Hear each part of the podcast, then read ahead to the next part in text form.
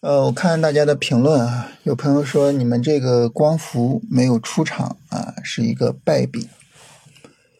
那关于这个呢，首先说啊，就是从超短的角度呢，肯定是出了场的，但只不过说呢，你出场之后也肯定会再进场，再进场，呃，该止损止损是吧？如果说个股呢走的比较好，能够保留下来，那就保留下来了。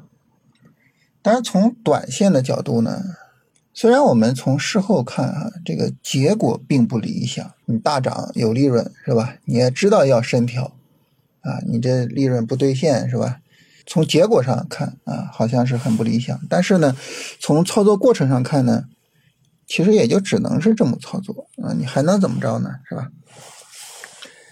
呃，所以借着这个机会呢，我想跟大家聊一聊我们的在操作上的理念，或者说整体上在。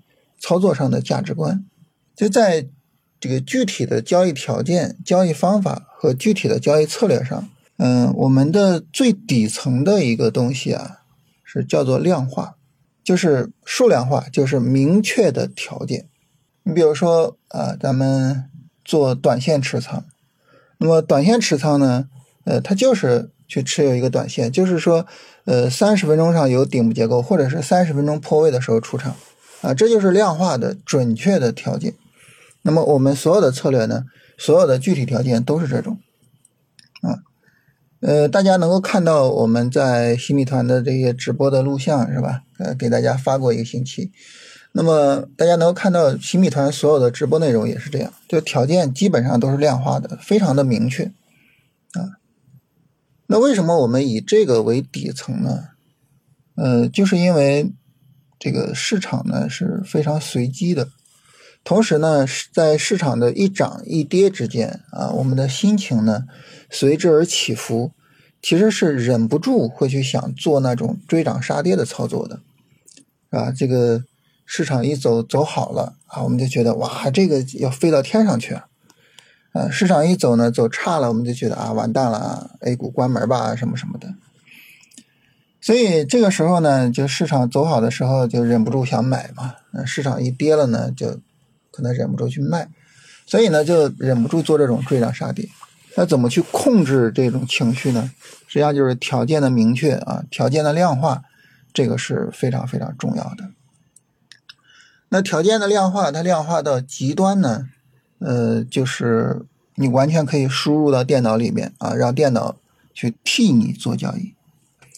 你比如说啊，我跟大家之前也聊过，就是我们的期货的交易，目前来说呢，就是纯量化，纯粹电脑在做，啊，呃，有一些呢是我们叫它半自动，啊，所谓半自动呢，就是人去选交易品种，然后扔给电脑，让电脑使用纯量化的系统去跑，啊，所以我们现在这个期货的交易，就除了这种半自动，其他都是全自动，就是纯粹电脑在做。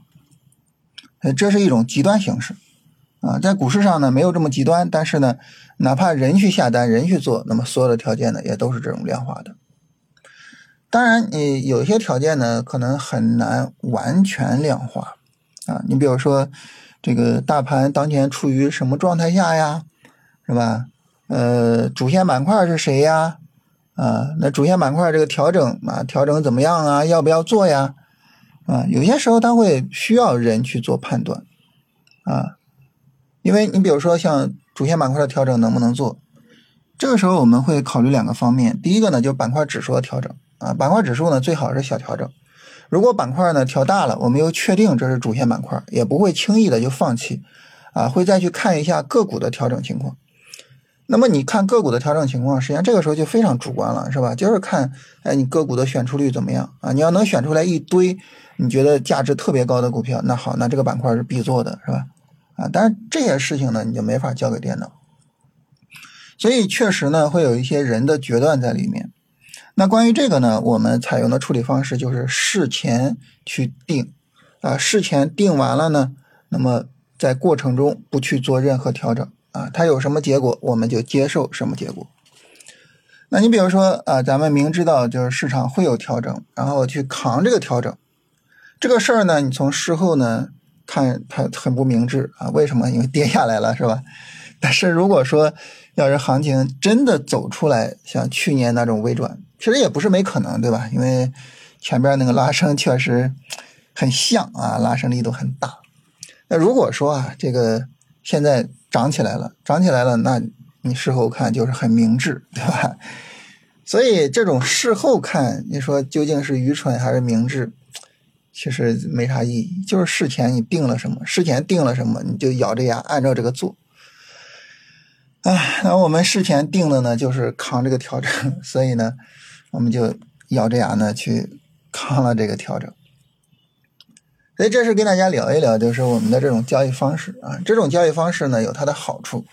它好处就像我们说的，就是啊，我们不会在盘中情绪化啊，所有的执行呢都会围绕着策略去做执行啊。但是也有它明显的弊端，就是非常的死板，是吧？你不会说就是呃随势而动啊，然后这个大势发生了什么调整，发生什么，然后我就及时的去做变化呀，呃，不会这样。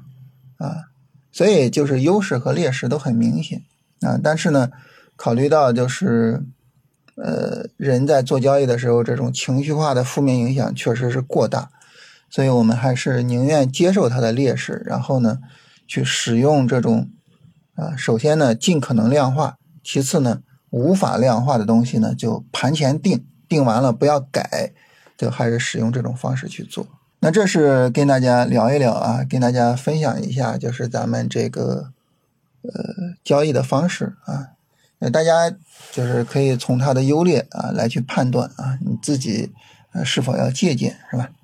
然后呢，咱们来聊行情啊，行情上呢，其实首先一个我们能够看到，其实这个事儿我也说过很多遍，就是市场的做多的动能并不弱，就大家其实有非常强烈的做多欲望。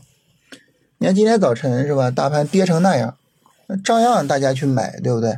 我不知道大家有没有注意啊？今天早晨最早那半个小时，市场是放量的。这个放量意味着什么呢？就有大量的资金在底部承接股票啊，把市场给推起来。那后面呢，实在是没有持续涨啊，后边这个量才慢慢缩下来的，所以导致今天全天是缩量。但是早晨的半小时，切切实实的真的是放量的。啊，然后还有一个例子呢，就是今天那个食品饮料涨，食品饮料涨呢，其实就是三只松鼠是吧？发了一个公告，哎，就是大家对于它的这种业绩预期啊比较好，然后就把三只松鼠哒哒哒就往上推升是吧？就是市场的这种做多动能、做多欲望，其实非常非常的强烈啊！你包括我们每一个人对吧？无论说是我个人也好，还是大家每一个在听这个节目的人也好，我们每个人其实都希望啊，A 股市场能够表现的特别好，能够引领全球，能够节节升高，是吧？啊，所以我我们每个人其实都希望这个市场能好起来。但是现在的情况呢，确确实实的就是这么个情况，就是一涨呢就有人去卖啊，像这个。清源股份呀，还是什么呀？这些股票，一大涨，马上股东就去买。哎呀，这种环境真的是很难说。呃，我们辛辛苦苦的把市场推起来，然后便宜了他们，是吧？所以就导致呢，现在市场呢，整个的推升呢，就很难有延续性啊。这个是很痛苦的一个地方。嗯，今天大盘也是这样，是吧？那现在呢，这个大盘呢，是有了一个。三十分钟的底部结构啊，就还是说希望这种底部结构能够起到作用啊。嗯，咱们昨天也说啊，就是应该等这个底部结构。那这个底部结构呢，也真的出来了，希望它能够起到一定的作用，然后能够把市场给推起来。板块方面呢，还是没有特别突出的那种板块。就你比如说，就像之前的光伏啊，像之前的传媒娱乐呀，你一眼看过去，它就是主线啊，就很明确的就是主线。啊，就是没有那种板块。你包括此时此刻的光伏，虽然昨天、今天连涨了两天，但是呢，你能看到就是不抗跌。大盘一跌，它上影线就非常长，不抗跌，这就不是主线的走法。主线的走法一定是那种实体很大的大阳线，就是不惧调整。大盘调整我不担心，啊，所以哪怕是现在的光伏都没有像之前那么强。啊，那现在呢，比较值得去期待的一个是光伏，一个是食品饮料。啊，咱们昨天聊的那个机器人啊，本来它也走的也不行啊，然后今天一下又创新低了。然后旅游这个方面呢，就东北的旅游啊，相关的股票还是很强的啊，还是非常强的。呃，但是其他的旅游呢，就是在歇火。那个食品饮料呢，我觉得可以理解为就是旅游啊、酒店餐饮啊等等，就是这个消费的一个扩展。啊，就是大家对于消费的预期，看看是不是慢慢的能回来，对吧？所以呢，我觉得就是消费这个方面和新能源这个方面，就是他们两个看看能不能守得住。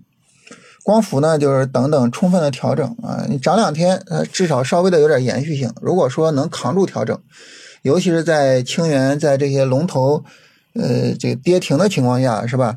能够扛住调整啊，那这个时候还是能期待一下的。啊，然后食品饮料刚开始涨，然后也看看调整的情况，呃，这就是说不能像机器人似的，是吧？一条创个新低，那肯定是不行。然后呢，就是看如果说后面啊，大盘在这个三十分钟底部结构的情况下，能够把市场稍微的撑一撑，看看有没有哪个板块能够成长为主线，也就是走出我们来说的就那种确定无疑的上涨气势啊，就是一个大的实体阳线，还有没有哪个板块能走出来？